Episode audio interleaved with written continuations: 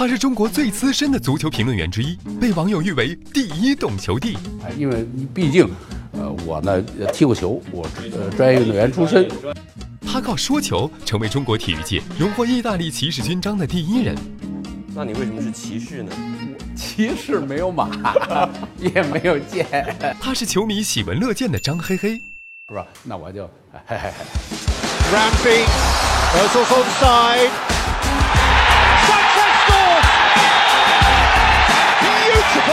go！好，各位观众，今晚的直播到此结束，咱们下期再见。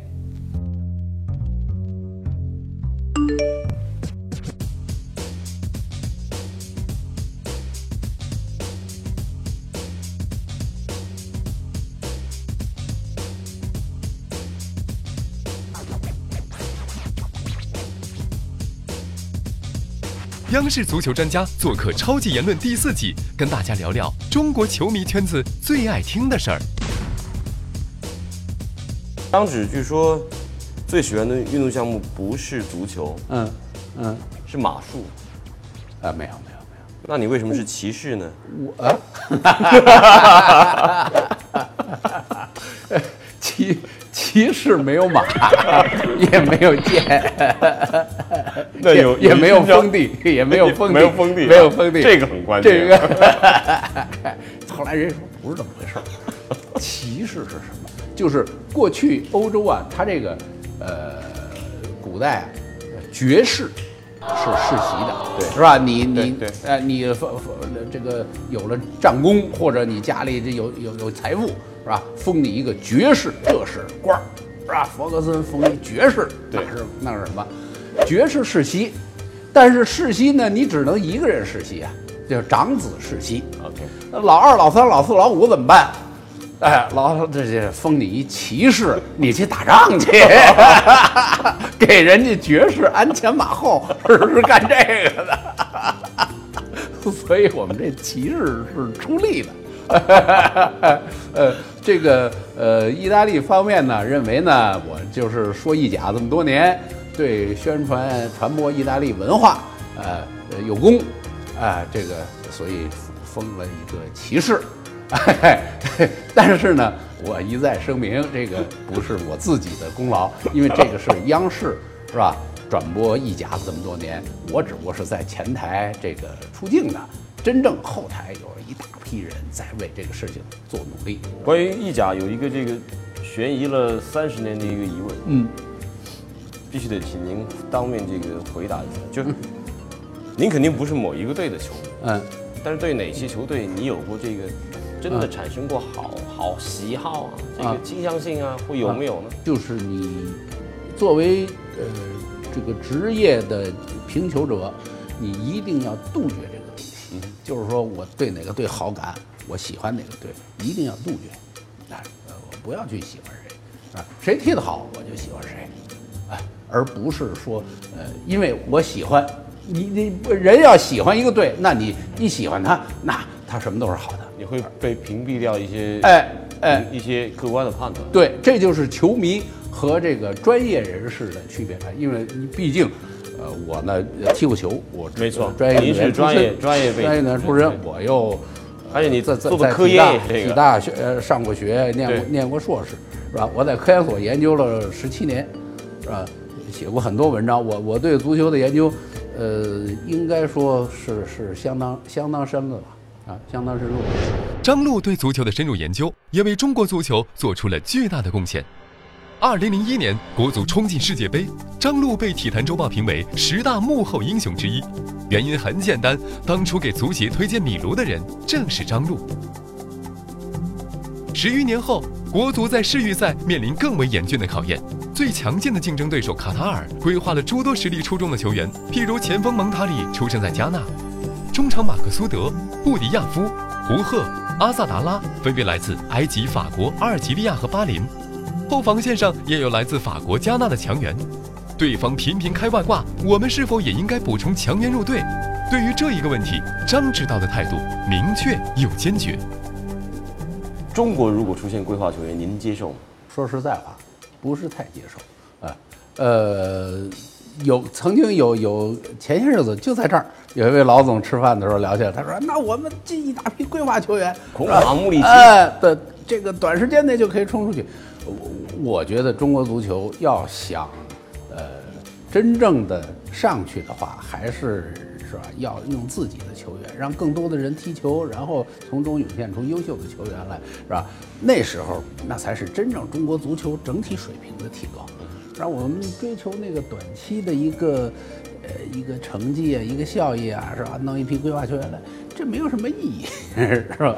但有过一种这种呃，似乎是中和的手段，嗯。就我们看到日本用过一些零星的这些规划球员，对，但是他主体还是日本人。那这种模式，您觉得？哎，日本你还很有意思啊，他曾经有一段用规划球员，但是现在他回来了，啊，没错，外籍教练也减少了，呃，反而他在向外出口球员，啊，那么这个呢，我觉得你说是日本足球，你看他最近好像水平比那个有规划球员那阵儿好像略低一点儿了，他的俱乐部，啊，但是他总体水平提高了，他的国家队可能水平反而提高了，所以我反反过头来说，你说用规划球员。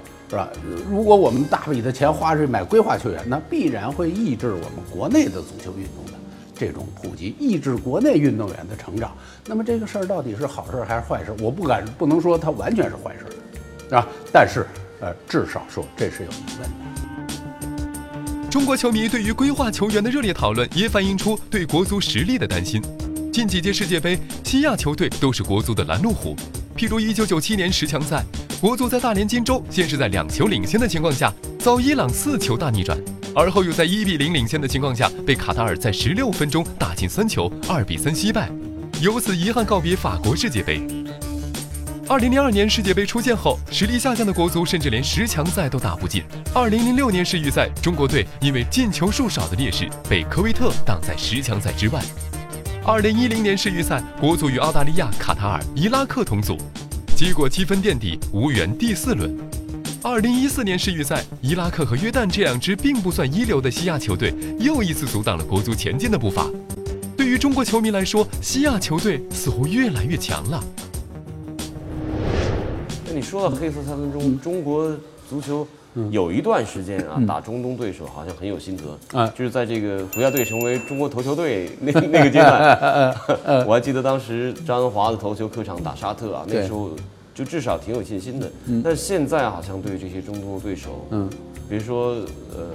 就其他对手，像卡塔尔啊，包括老的这种沙特，都不能说有以前那种嗯信心了。这到底是为什么？对手发生了变化？呃，对手在提高，而我们的水平提高的可能不够快啊。那么，呃，为什么？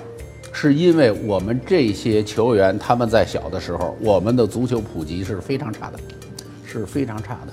哎，那么呃，所以他们是在一个非常贫瘠的土地上长出来的不那么强壮的苗儿。你比方说，中国足球是吧？在他们这些国家队运动员小的时候，他的基础是多少？我估计不会超过五万人。中国常年踢球的孩子不会超过五万人，啊。那么同期日本有多少？哎，日本大概那时候已经有一一一二百万人了。泰国，我们说泰国，泰国现在常年踢球的都有一百万人，我们中国才有多少人？